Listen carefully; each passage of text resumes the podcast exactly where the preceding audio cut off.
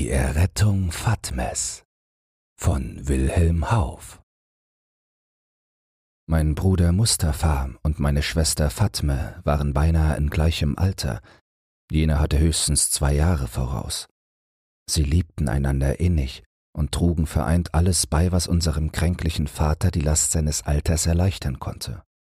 An Fatmes sechzehntem Geburtstage veranstaltete der Bruder ein Fest, er ließ alle ihre Gespielinnen einladen, setzte ihnen in dem Garten des Vaters ausgesuchte Speisen vor, und als es Abend wurde, lud er sie ein, auf einer Barke, die er gemietet und festlich geschmückt hatte, ein wenig hinaus in die See zu fahren. Fatme und ihre Gespielinnen willigten mit Freuden ein, denn der Abend war schön, und die Stadt gewährte besonders abends, von dem Meere aus betrachtet, einen herrlichen Anblick. Den Mädchen aber gefiel es so gut auf der Barke, dass sie meinen Bruder bewogen, immer weiter in die See hinauszufahren. Mustafa gab aber ungern nach, weil sich vor einigen Tagen ein Korsar hatte sehen lassen. Nicht weit von der Stadt zieht sich ein Vorgebirge in das Meer. Dorthin wollten noch die Mädchen, um von da die Sonne in das Meer sinken zu sehen. Als sie um das Vorgebirg herumruderten, sahen sie in geringer Entfernung eine Barke, die mit Bewaffneten besetzt war. Nichts Gutes ahnend, befahl mein Bruder den Ruderern, sein Schiff zu drehen und dem Lande zuzurudern. Wirklich schien sich auch seine Besorgnis zu bestätigen, denn jene Barke kam jener meines Bruders schnell nach, überfing sie, da sie mehr Ruder hatte, und hielt sich immer zwischen dem Land und unserer Barke. Die Mädchen aber, als sie die Gefahr erkannten, in der sie schwebten, sprangen auf und schrien und klagten. Umsonst suchte sie Mustafa zu beruhigen, umsonst stellte er ihnen vor, ruhig zu bleiben, weil sie durch ihr Hin und Herrennen die Barke in Gefahr bringen, umzuschlagen. Es half nichts, und da sie sich endlich bei Annäherung des anderen Bootes alle auf die hintere Seite der Barke stürzten, schlug diese um. Indessen aber hatte man vom Land aus die Bewegungen des fremden Bootes ausgemacht, und da man schon seit einiger Zeit Besorgnisse wegen Korsaren hegte, hatte dieses Boot Verdacht erregt, und mehrere Barken stießen vom Lande, um den unsrigen beizustehen. Aber sie kamen nur noch zur rechten Zeit, um die Untersinkenden aufzunehmen. In der Verwirrung war das feindliche Boot entwischt, auf den beiden Barken aber, welche die Geretteten aufgenommen hatten, war man ungewiss, ob alle gerettet seien. Man näherte sich gegenseitig, und ach, es fand sich, dass meine Schwester und eine ihrer Gespielinnen fehlte. Zugleich entdeckte man aber einen Fremden in einer der Barken, den niemand kannte. Auf die Drohungen Mustafas gestand er, dass er zu dem feindlichen Schiff, das zwei Meilen ostwärts vor Anker liege, gehöre, und dass ihn seine Gefährten auf ihrer eiligen Flucht im Stich gelassen haben, indem er im Begriff gewesen sei, die Mädchen auffischen zu helfen. Auch sagte er aus, dass er gesehen habe, wie man zwei derselben in das Schiff gezogen. Der Schmerz meines alten Vaters war grenzenlos, aber auch Mustafa war bis zum Tod betrübt, denn nicht nur, dass seine geliebte Schwester verloren war, und dass er sich anklagte, an ihrem Unglück schuld zu sein. Jene Freundin Fatmes, die ihr Unglück teilte, war von ihren Eltern ihm zur Gattin zugesagt gewesen, und nur unserem Vater hatte er es noch nicht zu gestehen gewagt, weil ihre Eltern arm und von geringer Abkunft waren. Mein Vater aber war ein strenger Mann. Als sein Schmerz sich ein wenig gelegt hatte, ließ er Mustafa vor sich kommen und sprach zu ihm. Deine Torheit hat mir den Trost meines Alters und die Freude meiner Augen geraubt. Geh hin, ich verbanne dich auf ewig von meinem Angesicht.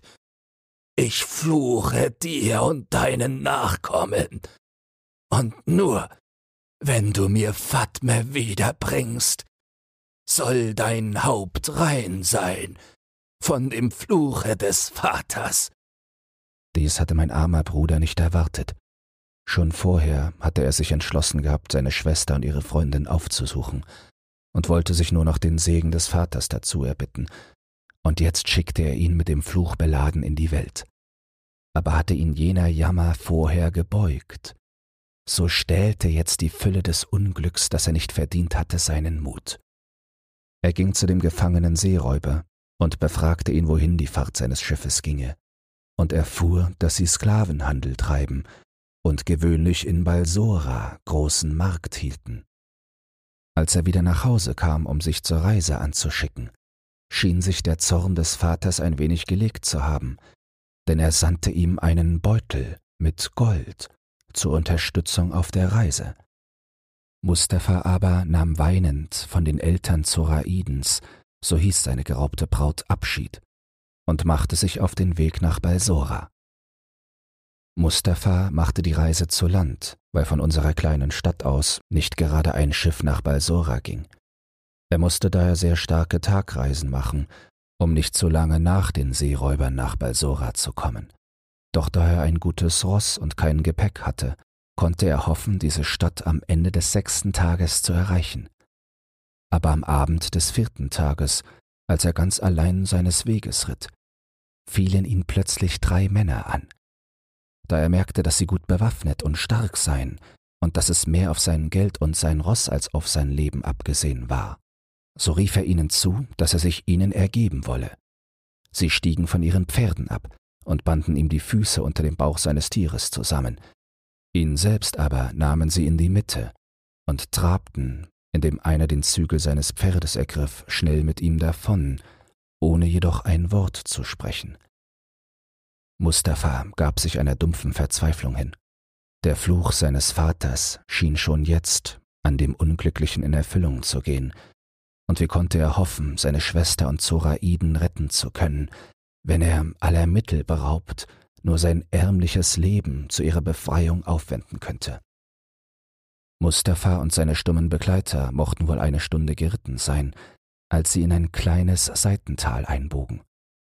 Das Tälchen war von hohen Bäumen eingefasst, ein weicher, dunkelgrüner Rasen, ein Bach, der schnell durch seine Mitte hinrollte, luden zur Ruhe ein.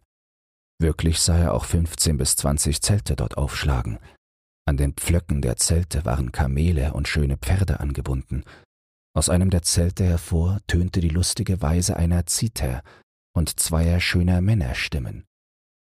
Meinem Bruder schien es, als ob Leute, die ein so fröhliches Lagerplätzchen sich erwählt hatten, nichts Böses gegen ihn im Sinn haben könnten, und er folgte also ohne Bangigkeit dem Ruf seiner Führer, die, als sie seine Bande gelöst hatten, ihm winkten, abzusteigen. Man führte ihn in ein Zelt, das größer als die übrigen und im Innern hübsch, fast zierlich aufgeputzt war. Prächtige goldgestickte Polster, gewirkte Fußteppiche, übergoldete Rauchpfannen hätten anderswo Reichtum und Wohlleben verraten, hier schienen sie nur kühner Raub. Auf einem der Polster saß ein alter, kleiner Mann. Sein Gesicht war hässlich, seine Haut schwarzbraun und glänzend, und ein widriger Zug von tückischer Schlauheit um Augen und Mund machte seinen Anblick verhaßt. Obgleich sich dieser Mann einiges Ansehen zu geben suchte, so merkte doch Mustafa bald, dass nicht für ihn das Zelt so reich geschmückt sei, und die Unterredung seiner Führer schien seine Bemerkung zu bestätigen. Wo ist der Starke? fragten sie den Kleinen. Er ist auf der kleinen Jagd, antwortete jener aber er hat mir aufgetragen, seine Stelle zu versehen. Das hat er nicht gescheit gemacht, entgegnete einer der Räuber. Denn es muss sich bald entscheiden, ob dieser Hund sterben oder zahlen soll. Und das weiß der Starke besser als du. Der kleine Mann erhob sich im Gefühl seiner Würde, streckte sich lang aus, um mit der Spitze seiner Hand das Ohr seines Gegners zu erreichen, denn er schien Lust zu haben, sich durch einen Schlag zu rächen, als er aber sah, dass seine Bemühung fruchtlos sei, fing er an zu schimpfen. Und wahrlich, die anderen blieben ihm nichts schuldig, dass das Zelt von ihrem Streit erdröhnte. Da tat sich auf einmal die Türe des Zeltes auf, und herein trat ein hoher, stattlicher Mann, jung und schön wie ein Perserprinz. Seine Kleidung und seine Waffen waren, außer einem reich besetzten Dolch und einem glänzenden Säbel, gering und einfach, aber sein ernstes Auge, sein ganzer Anstand gebot Achtung, ohne Furcht einzuflößen. Wer ist's, der es wagt, in meinem Zelte Streit zu beginnen? rief er den Erschrockenen zu. Eine Zeit lang herrschte tiefe Stille. Endlich erzählte einer von denen, die Mustafa hergebracht hatten, wie es gegangen sei. Da schien sich das Gesicht des Starken, wie sie ihn nannten, vor Zorn zu röten. Wann hätte ich dich je an meine Stelle gesetzt, Hassan? schrie er mit furchtbarer Stimme dem Kleinen zu. Dieser zog sich vor Furcht in sich selbst zusammen, dass er noch viel kleiner aussah als zuvor, und schlich sich der Zelttüre zu. Ein hinlänglicher Tritt des Starken machte, dass er in einem großen, sonderbaren Sprung zur Zelttüre hinausflog. Als der Kleine verschwunden war, führten die drei Männer Mustafa vor den Herrn des Zeltes, der sich indes auf die Polster gelegt hatte. Hier bringen wir den, welchen du uns zu fangen befohlen hast. Jener blickte den Gefangenen lange an und sprach sodann Bassa von Suliaika. Dein eigenes Gewissen wird dir sagen, warum du vor Orbasan stehst. Als mein Bruder dies hörte, warf er sich nieder vor jenem und antwortete O Herr, du scheinst im Irrtum zu sein. Ich bin ein armer Unglücklicher, aber nicht der Bassa, den du suchst. Alle im Zelt waren über diese Rede erstaunt. Der Herr des Zeltes aber sprach Es kann dir wenig helfen, dich zu verstellen, denn ich will dir Leute vorführen, die dich wohl kennen. Er befahl, Sulaima vorzuführen. Man brachte ein altes Weib in das Zelt, das auf die Frage, ob sie in meinem Bruder nicht den Bassa von Suliaika erkenne, antwortete Jawohl. Und sie schwöre es beim Grab des Propheten, es sei der Bassa und kein anderer. Siehst du, erbärmlicher, wie deine List zu Wasser geworden ist, begann zürnend der Starke. Du bist mir zu elend, als dass ich meinen guten Dolch mit deinem Blut besudeln sollte. Aber an den Schweif meines Rosses will ich dich binden, morgen, wenn die Sonne aufgeht, und durch die Wälder will ich mit dir jagen, bis sie scheidet hinter die Hügel von Suliaika. Da sank meinen armen Bruder der Mut. Das ist der Fluch meines harten Vaters, der mich zum schmachvollen Tode treibt, rief er weinend. Und auch du bist verloren, süße Schwester, auch du, Zoraide. Deine Verstellung hilft dir nichts, sprach einer der Räuber, indem er ihm die Hände auf den Rücken band. Mach, dass du aus dem Zelt kommst, denn der Starke beißt sich in die Lippen und blickt nach seinem Dolch. Wenn du noch eine Nacht leben willst, so komm. Als die Räuber gerade meinen Bruder aus dem Zelt führen wollten, begegneten sie drei anderen, die einen Gefangenen vor sich hintrieben. Sie traten mit ihm ein. Hier bringen wir den Bassa, wie du uns befohlen hast, sprachen sie und führten den Gefangenen vor das Polster des Starken.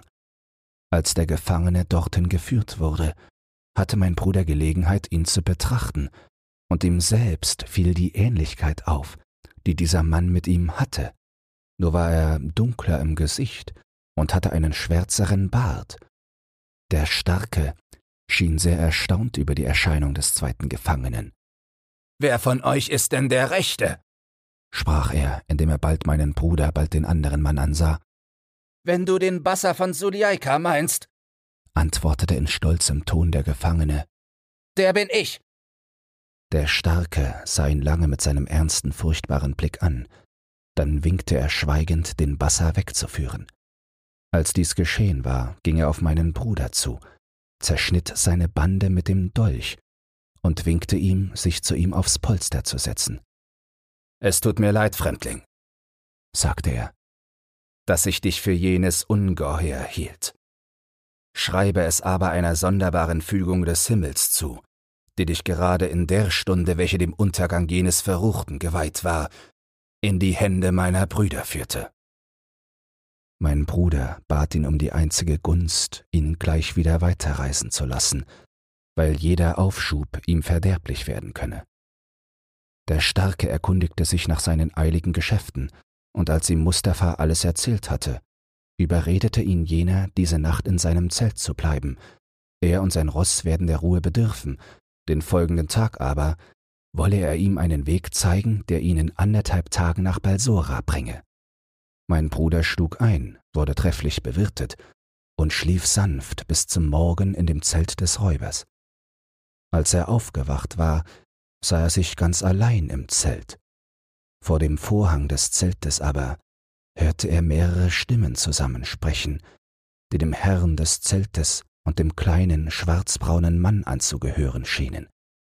Er lauschte ein wenig und hörte zu seinem Schrecken, dass der Kleine dringend den andern aufforderte, den Fremden zu töten, weil er, wenn er freigelassen würde, sie alle verraten könnte.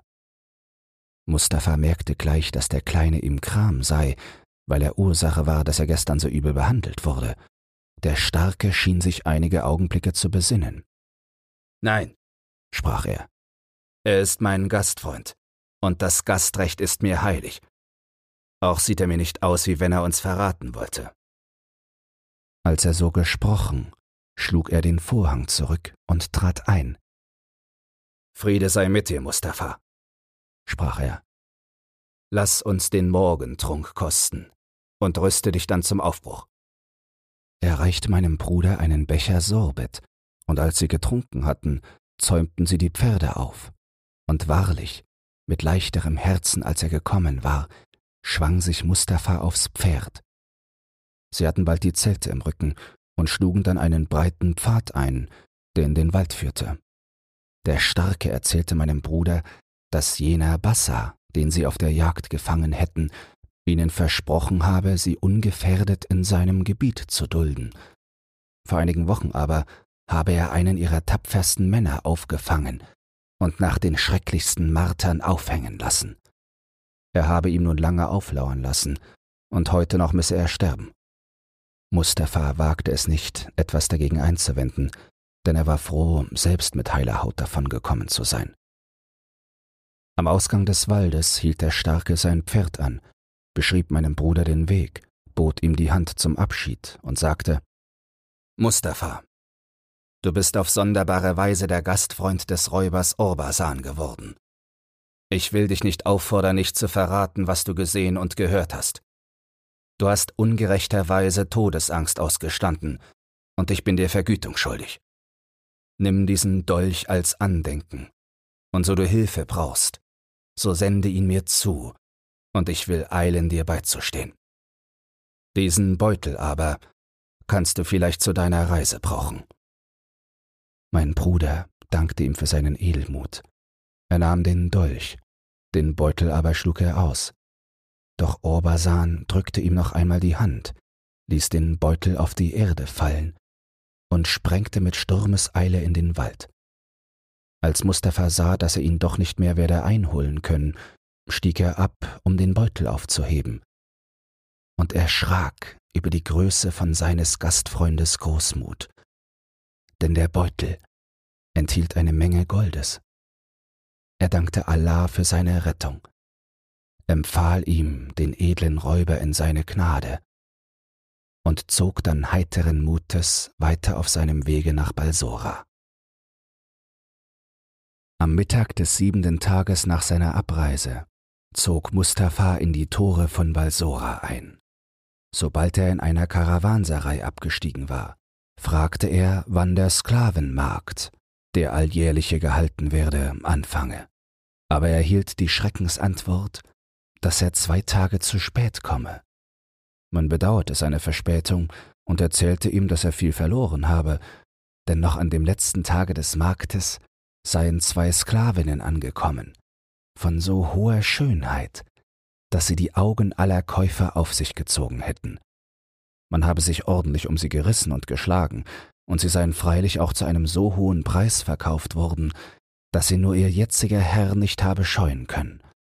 Er erkundigte sich näher nach diesen beiden, und es blieb ihm kein Zweifel, dass es die Unglücklichen seien, die er suche. Auch erfuhr er, dass der Mann, der sie beide gekauft habe, vierzig Stunden von Balsora wohne und Tiuli Kos heiße. ein vornehmer, reicher, aber schon ältlicher Mann, der früher Kapudan Bassa des Großherrn war, jetzt aber sich mit seinen gesammelten Reichtümern zur Ruhe gesetzt habe. Mustafa wollte von Anfang sich gleich wieder zu Pferd setzen, um dem Tiolikos, der kaum einen Tag Vorsprung haben konnte, nachzueilen. Als er aber bedachte, dass er als einziger Mann dem mächtigen Reisenden doch nichts anhaben, noch weniger seine Beute ihm abjagen konnte, sann er auf einen anderen Plan und hatte ihn auch bald gefunden. Die Verwechslung mit dem Bassa von Suliaika, die ihm beinahe so gefährlich geworden wäre, brachte ihn auf den Gedanken, unter diesem Namen in das Haus des Thiolikos zu gehen und so einen Versuch zur Rettung der beiden unglücklichen Mädchen zu wagen. Er mietete daher einige Diener und Pferde, wobei ihm Orbasans Geld trefflich zustatten kam, schaffte sich und seinen Dienern prächtige Kleider an und machte sich auf den Weg nach dem Schlosse Thiolis. Nach fünf Tagen war er in die Nähe dieses Schlosses gekommen. Es lag in einer schönen Ebene und war rings von hohen Mauern umschlossen, die nur ganz wenig von den Gebäuden überragt wurden. Als Mustafa dort angekommen war, färbte er Haar und Bart schwarz, sein Gesicht aber bestrich er mit dem Saft einer Pflanze, die ihm eine bräunliche Farbe gab, ganz wie sie jener Bassa gehabt hatte. Er schickte hierauf einen seiner Diener in das Schloss und ließ im Namen des Bassa von Suljaika um ein Nachtlager bitten. Der Diener kam bald wieder, und mit ihm vier schön gekleidete Sklaven, die Mustafas Pferd am Zügel nahmen und in den Schlosshof führten. Dort halfen sie ihm selbst vom Pferd, und vier andere geleiteten ihn eine breite Marmortreppe hinauf zu Tioli.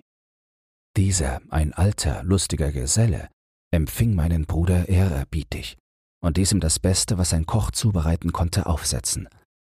Nach Tisch brachte Mustafa das Gespräch nach und nach auf die neuen Sklavinnen, und Thiuli rühmte ihre Schönheit und beklagte nur, dass sie immer so traurig seien, doch er glaubte, dieses würde sich bald geben.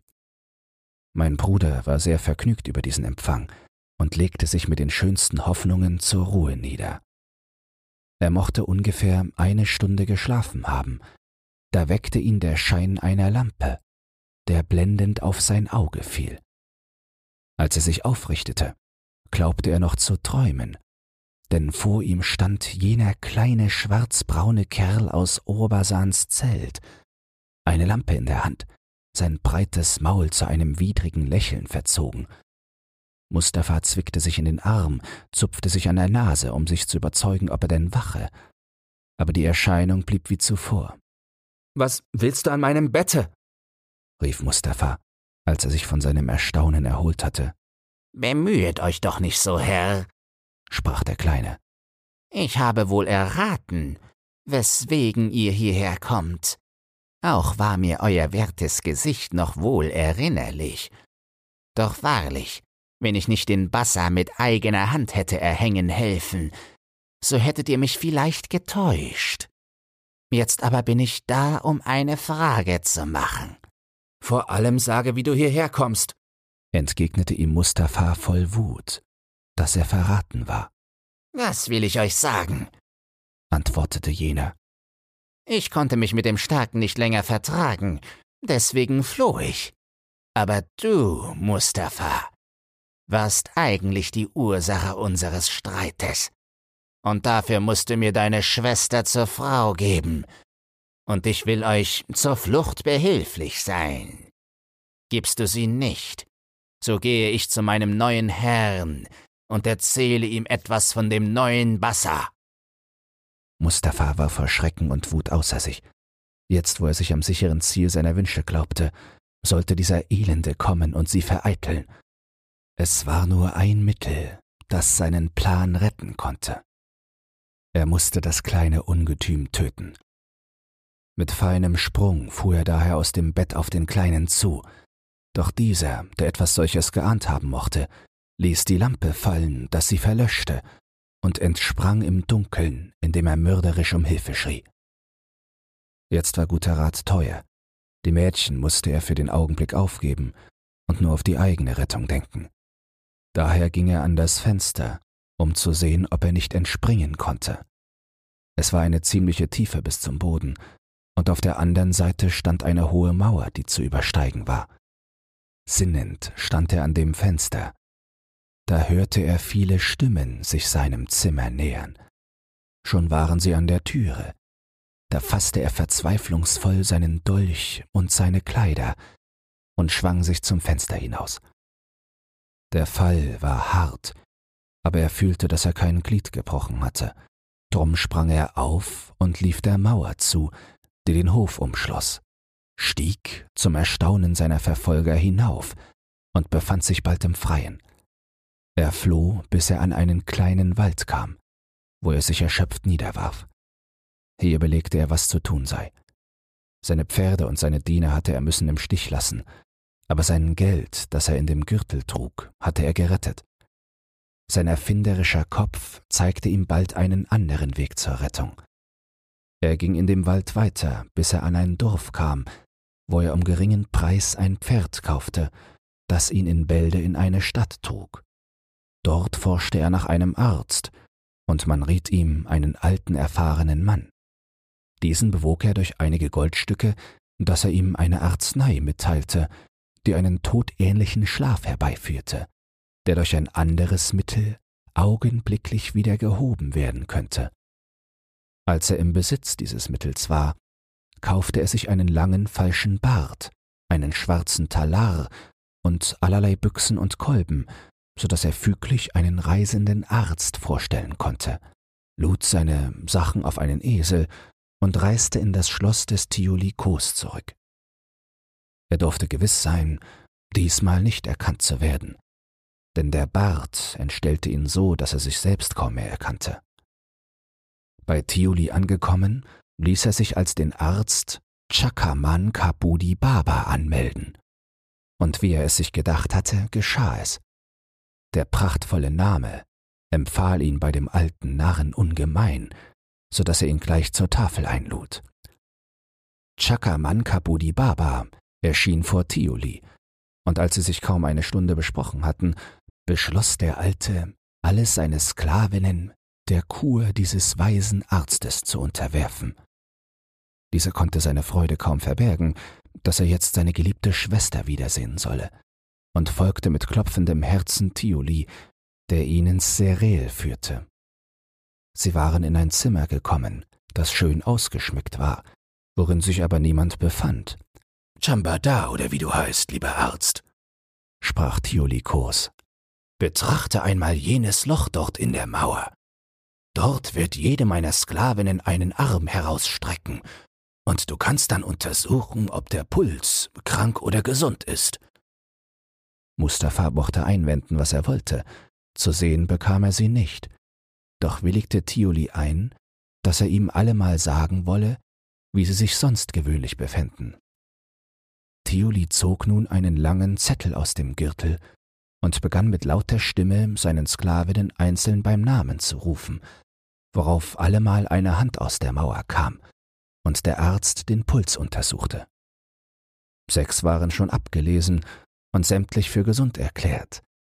Da las Thiuli als die siebente Fatme ab, und eine kleine weiße Hand schlüpfte aus der Mauer. Zitternd vor Freude ergreift Mustafa diese Hand und erklärt sie mit wichtiger Miene für bedeutend krank. Thiuli ward sehr besorgt und befahl seinem Weisen Chakaman Kapudi Baba, schnell eine Arznei für sie zu bereiten. Der Arzt ging hinaus, schrieb auf einen kleinen Zettel Fatme, ich will dich retten, wenn du dich entschließen kannst, eine Arznei zu nehmen, die dich auf zwei Tage tot macht. Doch ich besitze das Mittel, dich wieder zum Leben zu bringen.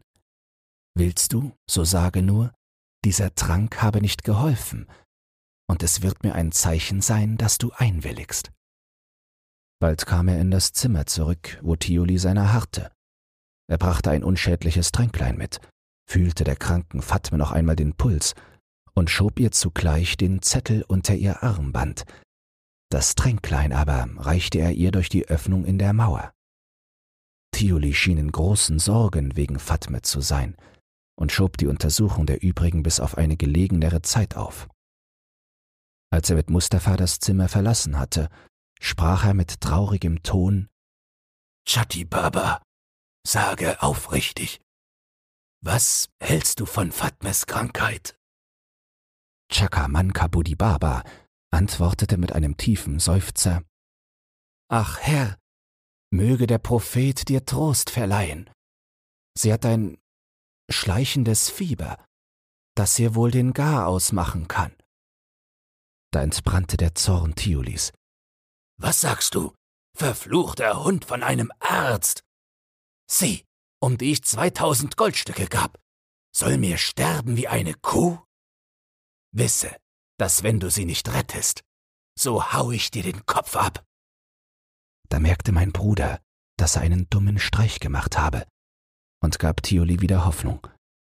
Als sie noch so sprachen, kam ein schwarzer Sklave aus dem Serel, dem Arzt zu sagen, dass das Tränklein nicht geholfen habe. Biete deine ganze Kunst auf, Chakabanda Belba, oder wie du dich schreibst. Ich zahle dir, was du willst, schrie Thiolikos, fast heulend vor Angst, so vieles Gold an den Tod zu verlieren. Ich will ihr ein Säftlein geben, das sie von aller Not befreit, antwortete der Arzt. Ja, ja.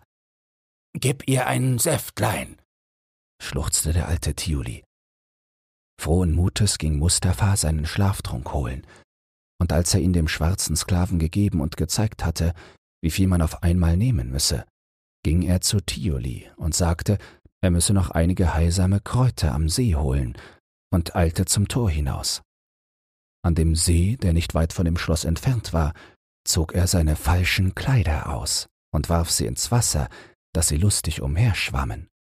Er selbst aber verbarg sich im Gesträuch wartete die Nacht ab und schlich sich dann in den Begräbnisplatz an dem Schlosse Thiolis.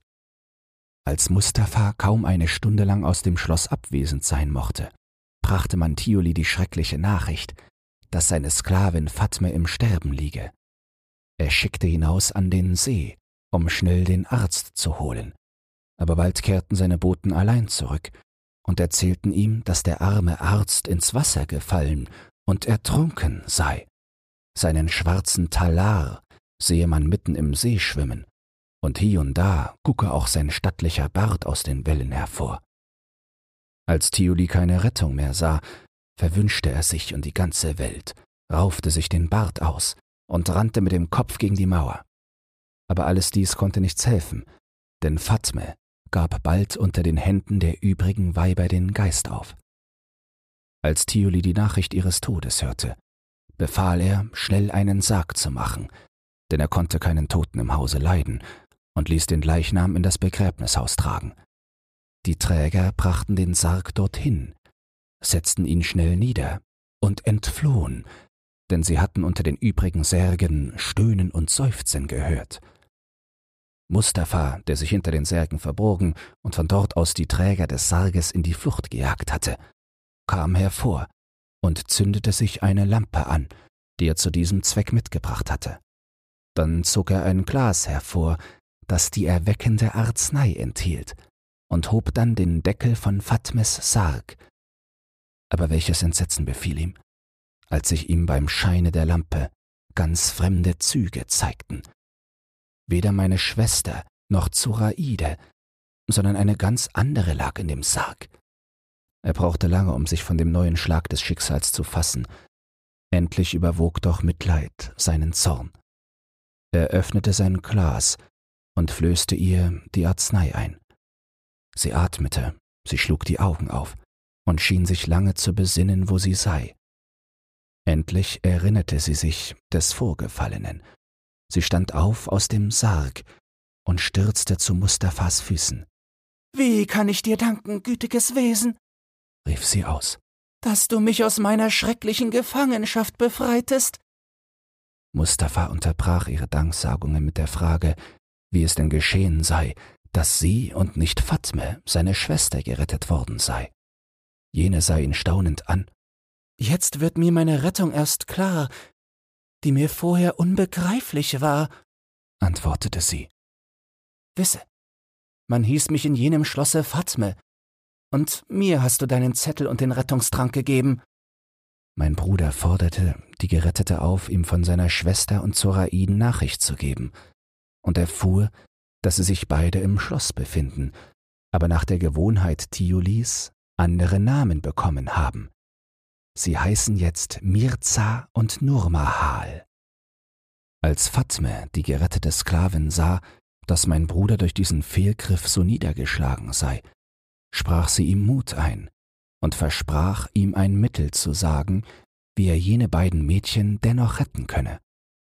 Aufgeweckt durch diesen Gedanken, schöpfte Mustafa von neuem Hoffnung und bat sie, dieses Mittel ihm zu nennen, und sie sprach Ich bin zwar erst seit fünf Monaten die Sklavin Tiolis, doch habe ich gleich von Anfang an auf Rettung gesonnen. Aber für mich allein war sie zu schwer. In dem innern Hof des Schlosses wirst du einen Brunnen bemerkt haben, der aus zehn Röhren Wasser speit. Dieser Brunnen fiel mir auf.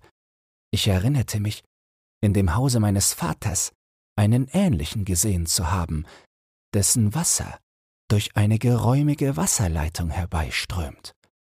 Um nun zu erfahren, ob dieser Brunnen auch so gebaut sei, rühmte ich eines Tages vor Tioli seine Pracht und fragte nach seinem Baumeister.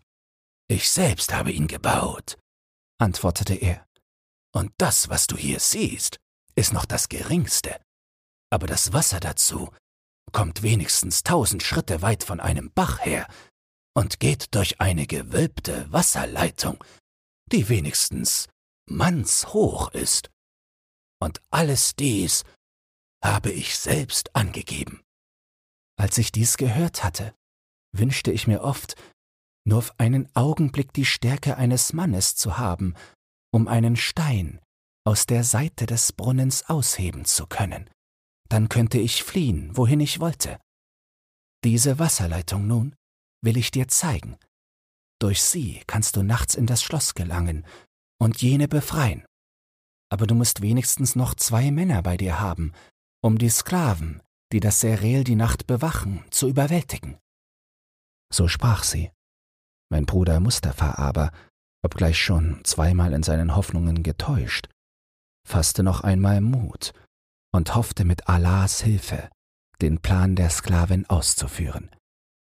Er versprach ihr, für ihr weiteres Fortkommen in ihrer Heimat zu sorgen, wenn sie ihm behilflich sein wollte, ins Schloss zu gelangen. Aber ein Gedanke machte ihm noch Sorge, nämlich der, woher er zwei oder drei treue Gehilfen bekommen könnte. Da fiel ihm Orbasans Dolch ein und das Versprechen, das ihm jener gegeben hatte, ihm, wo er seiner bedürfe, zu Hilfe zu eilen und er machte sich daher mit Fatme aus dem Begräbnis auf, um den Räuber aufzusuchen. In der nämlichen Stadt, wo er sich zum Arzt umgewandelt hatte, kaufte er um sein letztes Geld ein Ross und mietete Fatme bei einer armen Frau in der Vorstadt ein.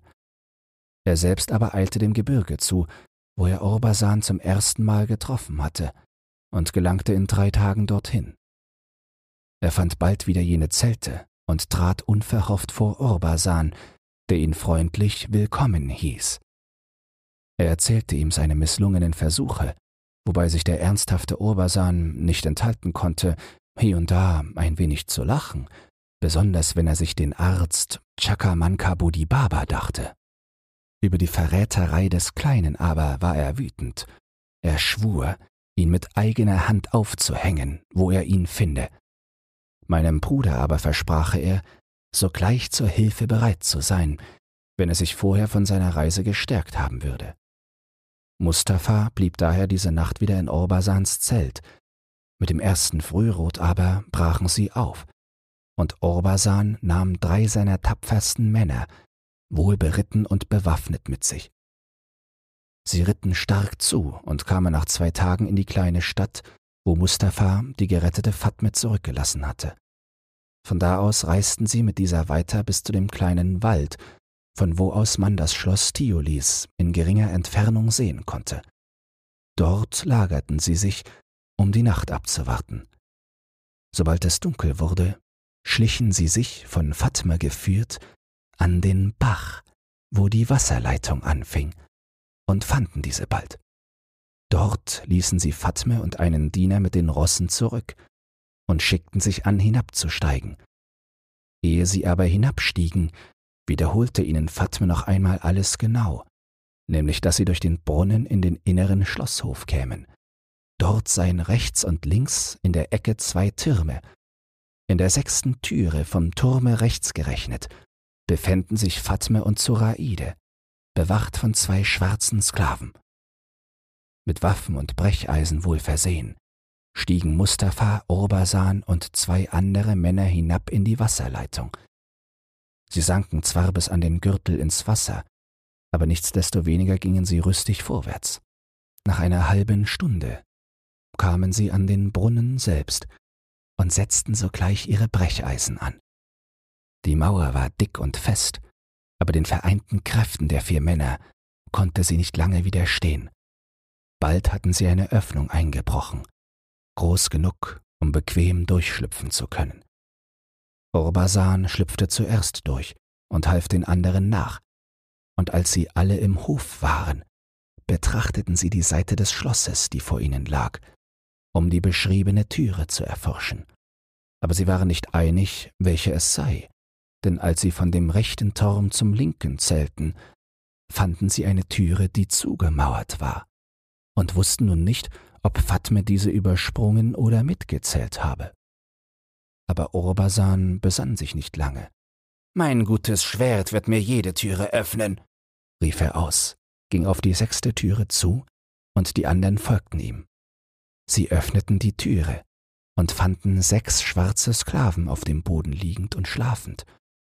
Sie wollten schon wieder leise sich zurückziehen, weil sie sahen, dass sie die rechte Türe verfehlt hatten, als eine Gestalt in der Ecke sich aufrichtete und mit wohlbekannter Stimme um Hilfe rief.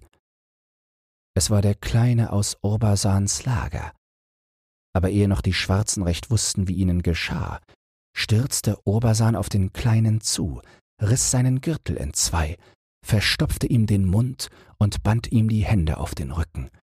Dann wandte er sich an die Sklaven, wovon schon einige von Mustafa und den zwei anderen halb gebunden waren, und half sie vollends überwältigen. Man setzte den Sklaven den Dolch auf die Brust und fragte sie, wo Nurma Hall und Mirza wären, und sie gestanden, dass sie im Gemach nebenan seien. Mustafa stürzte in das Gemach und fand Fatme und Zoraiden, die der Lärm erweckt hatte. Schnell rafften diese ihren Schmuck und ihre Kleider zusammen und folgten Mustafa. Die beiden Räuber schlugen indes Orbasan vor, zu plündern, was man fände.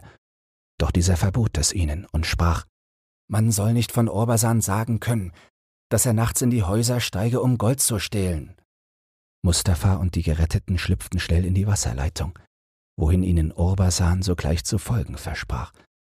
Als jene in die Wasserleitung hinabgestiegen waren, nahm Orbasan und einer der Räuber den Kleinen und führten ihn hinaus in den Hof, Dort banden sie ihm eine seidene Schnur, die sie deshalb mitgenommen hatten, um den Hals, und hingen ihn an der höchsten Spitze des Brunnens auf. Nachdem sie so den Verrat des Elenden bestraft hatten, stiegen sie selbst auch hinab in die Wasserleitung und folgten Mustafa. Mit Tränen dankten die beiden ihrem edelmütigen Retter Orbasan, doch dieser trieb sie eilends zur Flucht an, denn es war sehr wahrscheinlich, dass sie Thiolikos nach allen Seiten verfolgen ließ. Mit tiefer Rührung trennten sich am andern Tage Mustafa und seine Geretteten von Orbasan. Wahrlich, sie werden ihn nie vergessen. Fatme aber, die befreite Sklavin, ging verkleidet nach Balsora, um sich dort in ihre Heimat einzuschiffen. Nach einer kurzen und vergnügten Reise kamen die meinigen in die Heimat. Meinen alten Vater tötete beinahe die Freude des Wiedersehens. Den andern Tag nach ihrer Ankunft veranstaltete er ein großes Fest, an welchem die ganze Stadt teilnahm. Vor einer großen Versammlung von Verwandten und Freunden musste mein Bruder seine Geschichte erzählen, und einstimmig priesen sie ihn und den edlen Räuber. Als aber mein Bruder geschlossen hatte, stand mein Vater auf und führte Zoraiden ihm zu. So lösche ich denn, sprach er mit feierlicher Stimme, den Fluch von deinem Haupte. Nimm diese hin als die Belohnung, die du dir durch deinen rastlosen Eifer erkämpft hast. Nimm meinen väterlichen Segen, und möge es nie unserer Stadt an Männern fehlen, die an brüderlicher Liebe, an Klugheit und Eifer dir gleichen. Wenn dir dieses Hörbuch gefallen hat, dann teile es oder lass eine Podcast-Bewertung da. Zudem hast du die Möglichkeit, unter den Shownotes bei Spotify anhand von Umfragen und Kommentaren mitzubestimmen, wohin es mit diesem Podcast gehen soll. Du hast Lob, Kritik oder einen Textwunsch, dann lass es mich wissen. Doch nun viel Spaß beim nächsten Hörbuch und eine geruhsame Nacht.